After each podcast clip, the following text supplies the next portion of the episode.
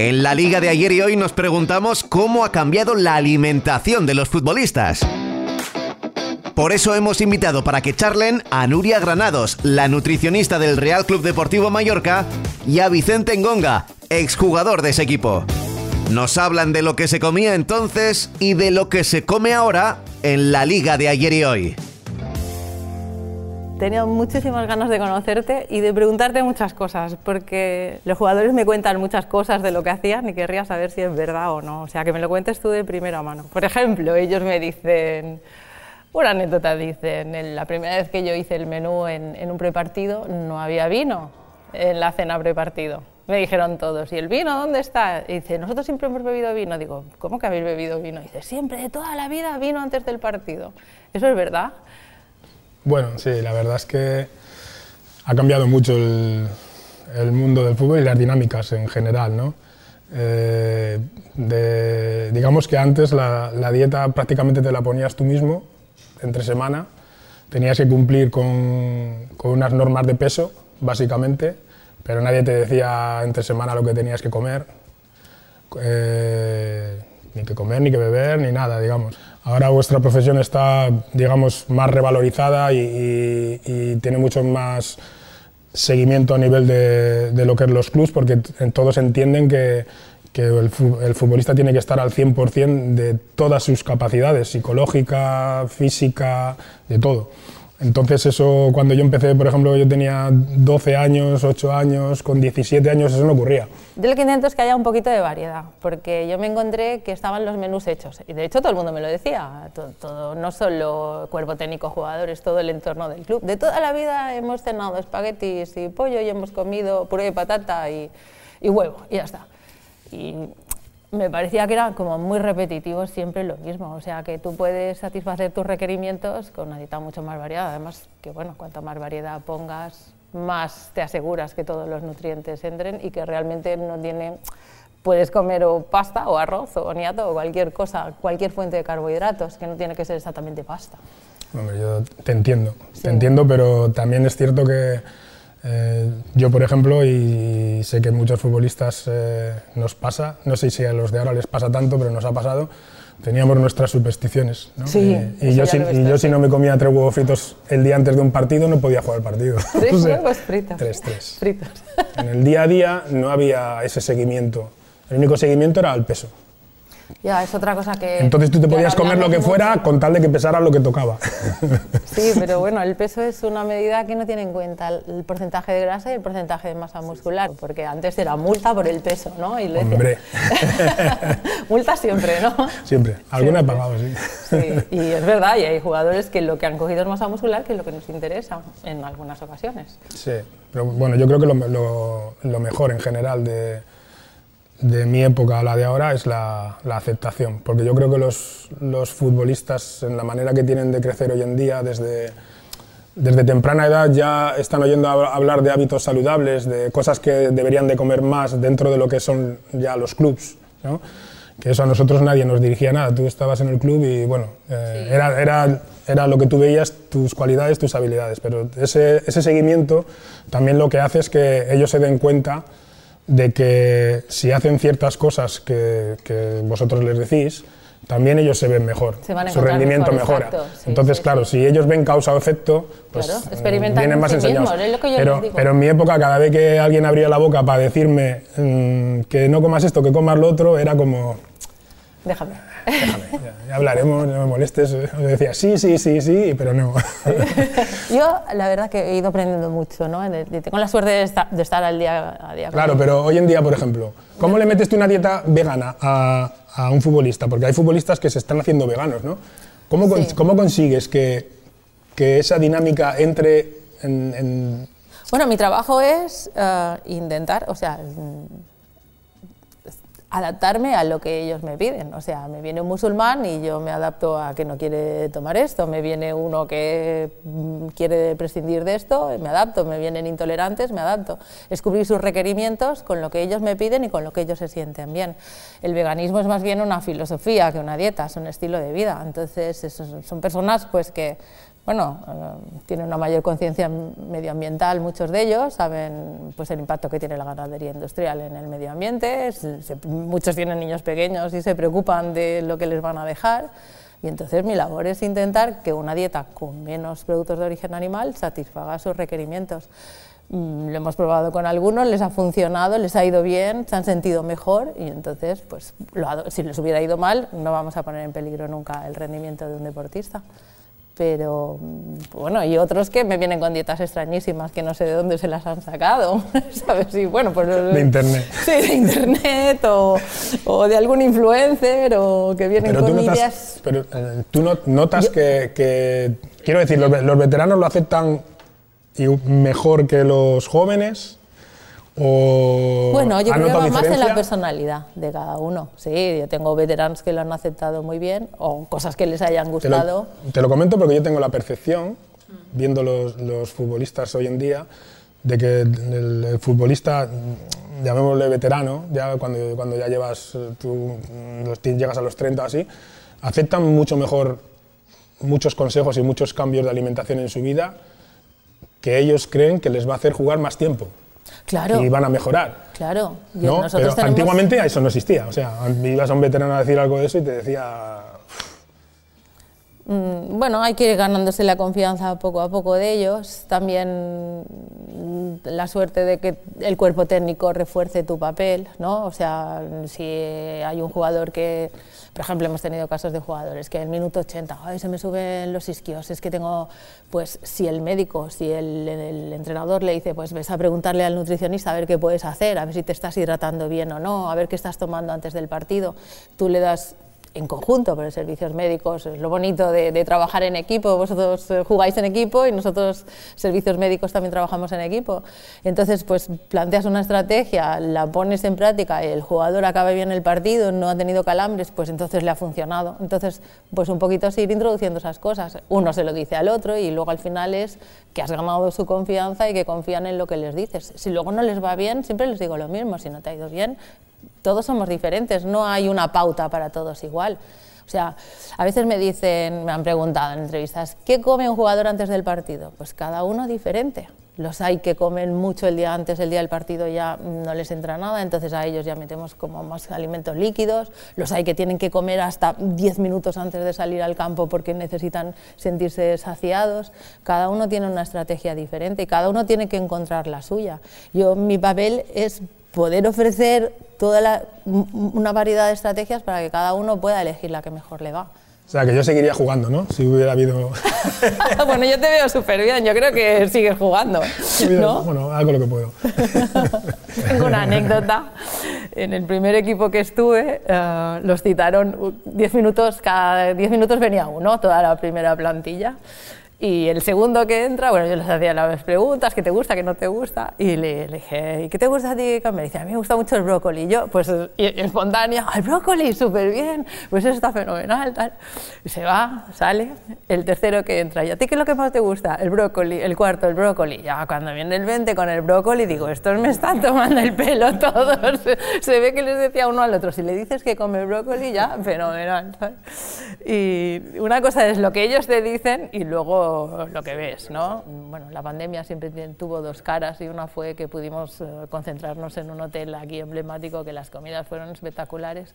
Y yo creo que ellos ahí se dieron cuenta de que podían comer mucho, muy bueno, muy saludable y sin engordar. Bueno, de hecho se ponían morados y me decían, es que mañana en vez de correr vamos a ir rodando en el partido, pero no era verdad, porque si la comida es saludable, baja en grasas saturadas y te sienta bien, puedes comer mucho en engordas. Entonces, cuando ellos han visto eso, están mucho más tranquilos, que pueden comer bien, la comida está rica y no tienes por qué engordar. Claro, pero ahí, es donde yo te venía. Las pizzas volaban. pizza para desayunar, pizza para comer. ha venido uno de los fichajes nuevos. Era, era, era. Es que sí, siempre está, dice, la pizza, pizza y Coca-Cola, pizza y Coca-Cola. Digo, cuando estés en tu peso, ya hablaremos de la pizza. A veces hemos puesto pizza. Una pizza puede ser muy saludable. Si la harina es de calidad, ponemos... Pero lo que me dicen ellos, ya está, esto no es una pizza, que sea harina integral, que con tanta verdura, con poco queso, un poco tuneada, es una cosa saludable. Bueno, pero es lógico. La verdad es que el trabajo vuestro yo creo que es importante, muy importante. Eh, viéndolo ahora a toro pasado, o sea, yo en el momento en el que yo jugaba, ya te digo, me vienes, me vienes a decir cuatro cosas más. y tienes que creer para eso, pero se nota. a los futbolistas se les nota cuando, cuando están bien, cuando se alimentan bien y más, más hoy en día que, que a los ritmos que juegan y la cantidad de partidos que están jugando, sobre todo desde la pandemia, cualquier equipo parece que juega cada cuatro días. Antes les pasaba a cuatro equipos de fútbol y ahora les pasa a todos. Que claro, ellos muchas tienen veces, que estar a un nivel que... Muy alto. Y a veces pues antes no se cuidaban tanto y fulanito, mira, a lo mejor me ponen el ejemplo de un jugador que... los ritmos de juego eran diferentes. Claro, yo les digo, pero jugaban tantos partidos, se sacaban este... Pues tenemos que compararlo todo, ¿no? Igual. Era, era, diferente porque, lógicamente, la profesionalización que, que, se ha llevado a cabo en el fútbol, que, que todo todavía mejorará más, seguro, pues eh, lógicamente te lleva a eso, ¿no? a, tener que cuidar eh, a tener que cuidar al futbolista 100%. Yo recuerdo que cuando yo jugaba con, con un fisio que teníamos, a veces comentábamos que, que los clubs les costaba muy, muy, poquito gastarse dinero en un futbolista, ¿no? pero que les costaba mucho eh, gastar cualquier cosa en cuidarlos. Y poníamos el ejemplo de que si tú te compras un Ferrari, no lo llevas a cualquier taller. Exacto, ni le pones llevas, lo llevas al mejor taller del mundo. Ni te funcionará con sin embargo, una mala gasolina. Sin embargo, en aquella época eh, podías comprar un pedazo de futbolista, pero no, no te preocupabas de si, si, tenía una tuerca mal, si el a eso me refiero, si comía bien, si comía mal, si, entonces eso hoy en día sí que, hoy sí, hoy se, se, lleva mucho todo, más sí. y, y claro, yo mira que yo jugué hasta los 37 para 38 sin tus cuidados. Y por eso te digo que igual estaría jugando todavía. haciendo bien. Pero, en aquel, pero hoy en día también, por eso los futbolistas a veces, eh, si antiguamente con 30 ya decían que se tenía que retirar, hoy en día tienen 33 sí, y, y, corren más que cuando tenían 18. Exacto, incidencias de lesiones o que, te, que, que no que hay estadísticas de lo que se lesionaban y lo que no, de cuánto tardas en recuperar de una lesión, lo que tardaban antes y lo que pueden, con todo, ¿eh? con sí, todo sí, el no, equipo. No, es, es, ya, no estoy hablando es un solo conjunto de mi de, parte, es un conjunto, un conjunto de es cosas. un granito más. O sea, está claro que si comes bien, tu estado de salud es mejor, pues ¿qué te permite eso? Que te pones menos enfermo, que puedes entrenar, al fin y al cabo lo, el rendimiento es el entreno, pero si te alimentas para entrenar bien, para no caer enfermo, pues más que puedes entrenar. O sea, lo que damos es herramientas para que puedas entrenar. Con el talento que tenéis, que lo llevéis estás, al estás máximo convenciendo, posible. ¿eh? No sé. ¿Cómo Acabarás acabará comiendo tofu. que no, hay gente Pues que bueno. me dice que hay que comer para ser como este deportista. Digo, primero mira lo que entrena, ¿no? Porque no solo lo que come o los suplementos que toma, que es lo último. Sí, que hay, un- hay una cosa que, que es complicada, ¿eh? una de las cosas más complicadas dentro del mundo de la nutrición, que cuando, cuando haces deporte, cuando estás al nivel profesional, que se está en la liga, eh, a, a nivel profesional, eh, lógicamente tú tiendes a, a tener un cuerpo que ingiere tal cantidad de alimento, ¿no? Que muchas veces, el, eh, sobre todo antiguamente, ahora ya menos, el futbolista no se da cuenta de que cuando deja de jugar o cuando deja de, de- de lo que es el- la actividad profesional, el seguir ingiriendo esas cantidades que has acostumbrado al cuerpo sin hacer nada, Entonces, que te, te vuelve total, te perjudica un montón.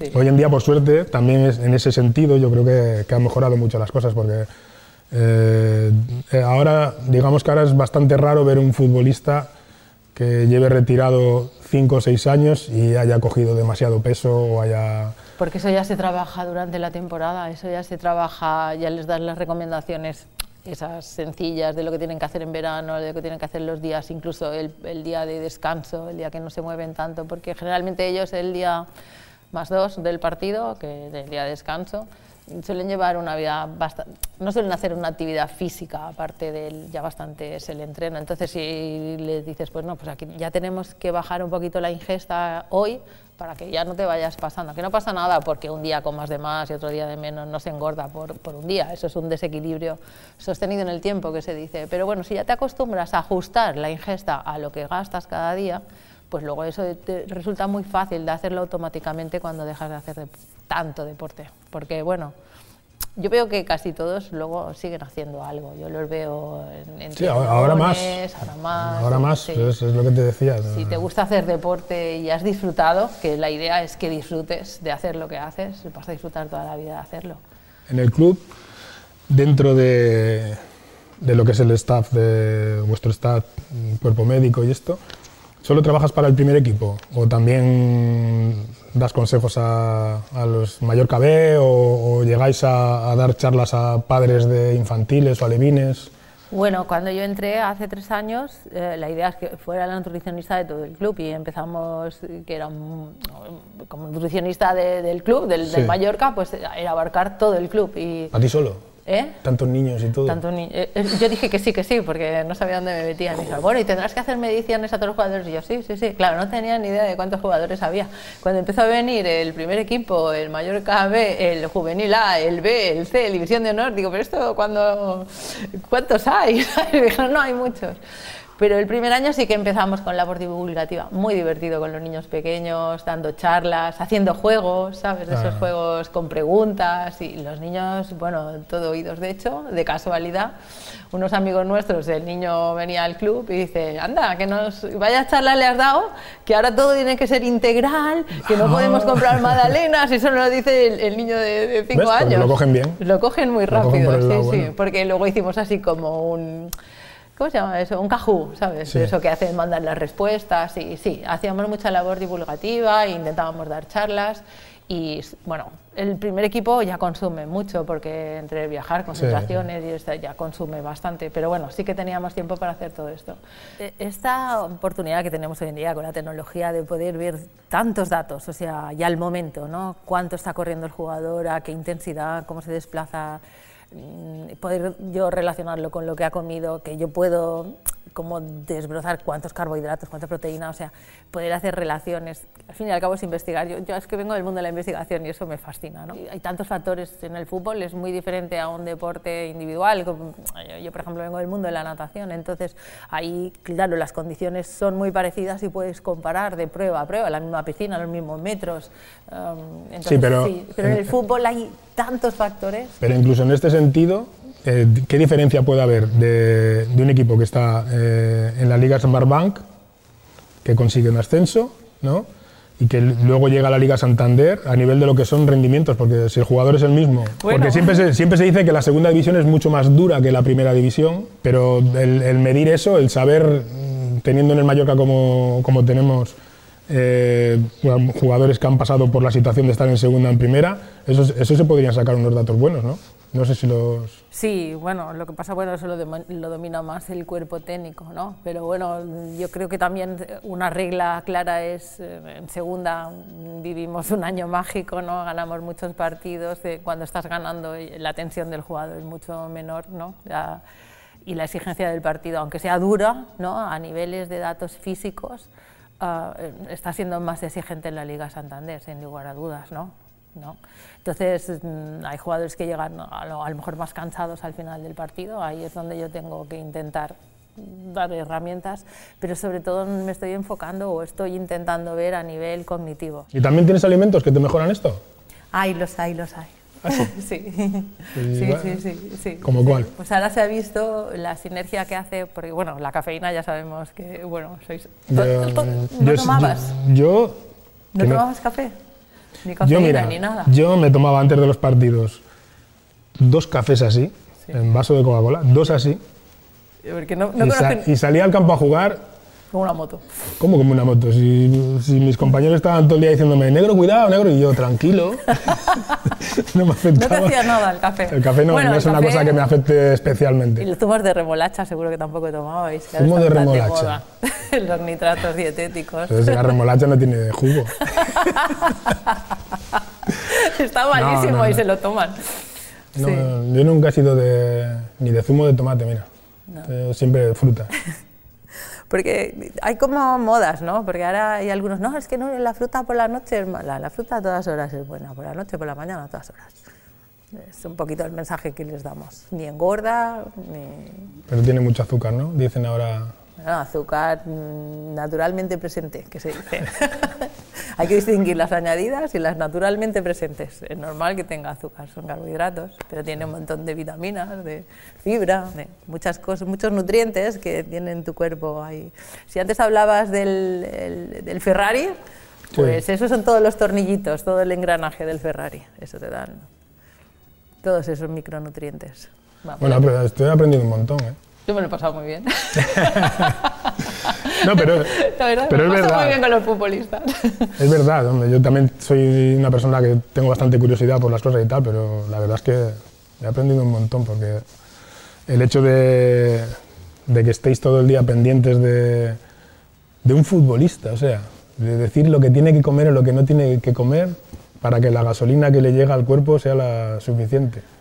Hombre, es muy gratificante, ¿no? Si puedes poner ahí un granito de arena, o sea, y, y, bueno, y, yo siempre repito lo mismo, la suerte que tengo de poderlo llevar a la práctica, o sea, porque tú puedes estar, estudiar todo esto y luego hacer unas recomendaciones y no tener un seguimiento, pero yo tengo la suerte de que estoy allí y puedo ver al momento si les gusta, si no les gusta, si les ha ido bien, si acaban el partido y te, les, cuando vas preguntando, ¿cómo has acabado? Súper bien, la verdad que me encontraba súper bien de fuerzas. Eso es muy gratificante, si te gusta lo que haces, ¿no? Bueno, ¿Y son muchos los que te lo dicen o no? Sí, Nah, por eso estás contenta. yo estoy muy contenta. Yo no te lo diría. que sí, hombre, que sí. Bueno, ha sido Bueno, un placer. Igualmente. ¿eh? Hasta la próxima. Hasta la próxima. Ya ves, cada vez que acaba un episodio nos damos cuenta de cómo ha cambiado el fútbol y de cómo sigue evolucionando la liga. Lo comprobarás en la próxima entrega de este podcast, La Liga de ayer y hoy.